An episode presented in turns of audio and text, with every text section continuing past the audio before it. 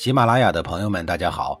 告诉大家一个好消息，除了音频以外，我最近开始以视频的方式为大家讲历史，内容也不再局限于中国古代史，而是涵盖人文、社会、西方历史等等，还包括对一些经典童话人物、历史人物进行全新解读。欢迎大家在微信视频号里搜索“志明侃历史”，同志的志，光明的明，调侃的侃，历史故事的历史，我在视频里等你。上一集里啊，我说到了，面对于朗侮辱晋国战士尊严的毒计啊，晋文公陷入了深深的忧虑。先轸附和了国君的意思，接着往下忧虑。他说呀：“是啊，曹国这一招太过阴险，我们一时半会儿啊，还真不知道该怎么对付他们。”其他人虽然没有明说呀，但是写在他们脸上的呢，同样是无能为力。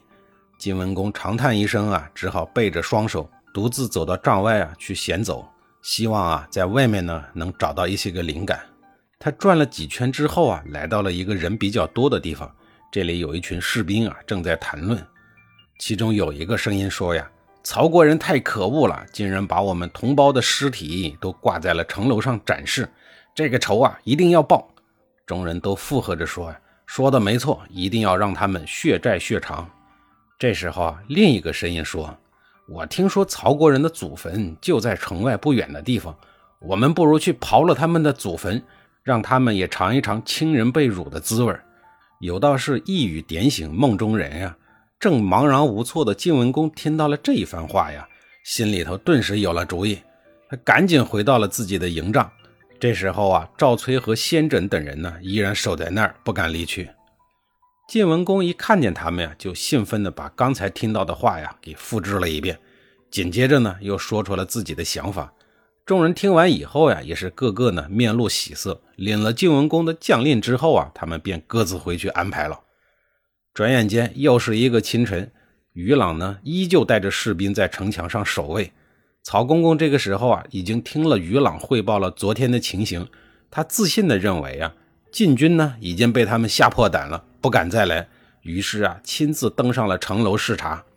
果然，曹公公在城上转了几圈以后呀，没有发现晋军有什么异动，全部都缩在营帐里。曹公公一时没忍住啊，竟然放声的大笑了起来。谁知道他刚刚笑到了一半啊，忽然看见晋国的胡彦、胡毛兄弟啊，带着几百个士兵，手里拿着锄头啊、铁锹之类的工具。没冲着城门这边跑，却跑向了另外一个方向。曹公公正在纳闷，又看见魏丑啊，不知道什么时候已经来到了城下，扯着嗓子对城墙上喊：“我们今日呢，要以其人之道还治其人之身。你侮辱我军的遗体，我呀便挖你们的祖坟。”这话一出啊，城上瞬间就炸开了锅呀！包括曹公公在内的所有人几乎都慌了手脚，曹军顿时乱作了一团。甚至还有不少人都叫嚷着呀，要冲出去保护自家的祖坟。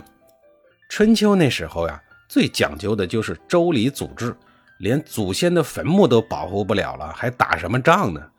曹公公眼看场面即将失控啊，赶紧向魏丑大喊说：“请将军不要掘墓啊！你们有什么要求，我们都可以商量。”魏丑一看曹公公已经落入了圈套，于是悠闲地说道：“呀。”限你在下午之前将我军将士的遗体呢仔细收敛到棺材中，然后啊送出城来。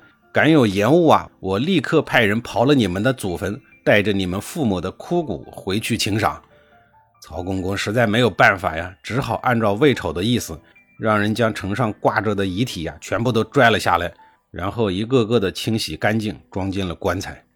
到了约定的时间，曹公公向魏丑大喊说呀。将军，你吩咐的事儿我们已经办妥了，还请你们呀后撤五里，好让寡人呀派人将棺材呢安全的送出城去。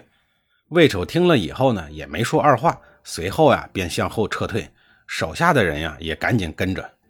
曹公公站在城楼上，直到他确认魏丑已经走远，这才下令啊打开了城门，让人将装有棺材的大车呀向城外推去。谁知道曹军刚刚走出一半呀，忽然听到一声炮响，左路胡彦、胡毛，右路的颠杰两路军啊，一道呢向城门杀了过来。原来这些人按照晋文公的吩咐啊，早已经埋伏多时，只等曹国城门打开的时候呀，便趁机攻城。曹军根本没有想到晋军会在这儿等着他们，城门很快就被晋军攻破了，很多晋军呀都已经攻入城内。远处的魏丑看到城门大乱，知道胡彦他们已经得手了，也连忙带人赶了过来，几路大军合兵一处，很快就拿下了曹国的都城。入了城以后，魏丑和颠杰的动作最快，抢先一步冲上了城楼，先是杀了于朗，又把曹公公给活捉了，送到晋文公那儿去请赏。晋文公这时候啊，也已经进了城来，除了魏丑献上曹公公外，胡彦、胡毛呢，也逮捕了曹国的大小文武官吏，包括曹公公的贴身侍从等，总共啊有三百多人，交给了晋文公处理。曹共公被五花大绑的抓到了晋文公的面前，晋文公心想：你不是要偷看我吗？我现在呀，让你看个够！看曹公公肯定是不敢了，但是罪状啊，却不可以不接。晋文公给他立了两条罪状，司马迁在《史记》里呀做了记录。余寻曹共公之不用洗服机，乃成宣者三百人，之为得之不见。翻译成现代化呀，倒也简单。一是呢不重用贤臣洗服机，二是国内乘坐高级马车的大夫呀高达三百多人，这就是晋国讨伐曹公公的理由，和偷看洗澡呀不沾边儿最后晋文公宣布，除了个别情节恶劣的人当场问斩以外呀。